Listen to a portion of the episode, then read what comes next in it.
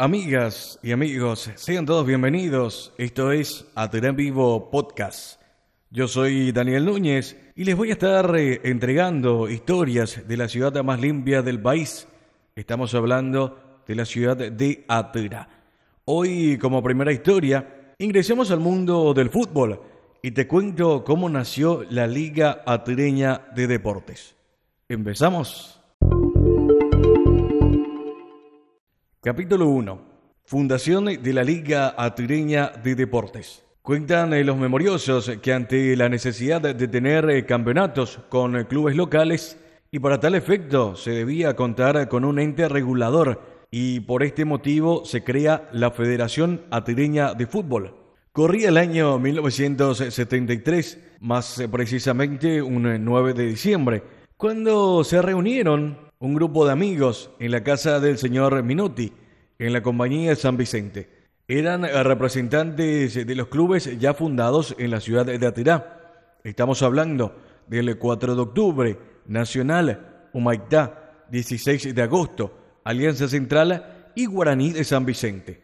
La historia recuerda que entre otros dirigentes deportivos estuvieron presentes en esa reunión los señores Carlos Argüello, Valentín Arguillo, Américo Requelme, Máximo Agüero Thompson, Julián Agüero Thompson, Virgilio Fariña, Darío Candia y por supuesto el dueño de la casa, el señor Guillermo Minotti, entre otros. En ese momento se crea la Federación Atireña de Deportes, que años más tarde cambiaría su denominación inicial por Liga Atireña de Deportes, quedando conformada como fecha fundacional un 9 de diciembre del año 1973, siendo electo como primer presidente de la Liga Atireña el señor Virgilio Fariña. Fueron eh, presidentes de esta prestigiosa liga Virgilio Fariña, Carlos Argüello, Valentina Argüello, Cosme Isidoro Sosa, Ángel Porfirio Maidana, Victoriano Jiménez, Américo Requielme, Florencio Duré, Carmelo Martínez, Juan Villalba, Marcos Acosta y Rubén Darío de Gueyer. Según cuentan, inmediatamente se realizó un torneo experimental con los clubes fundadores. Este torneo no llegó a su finalización.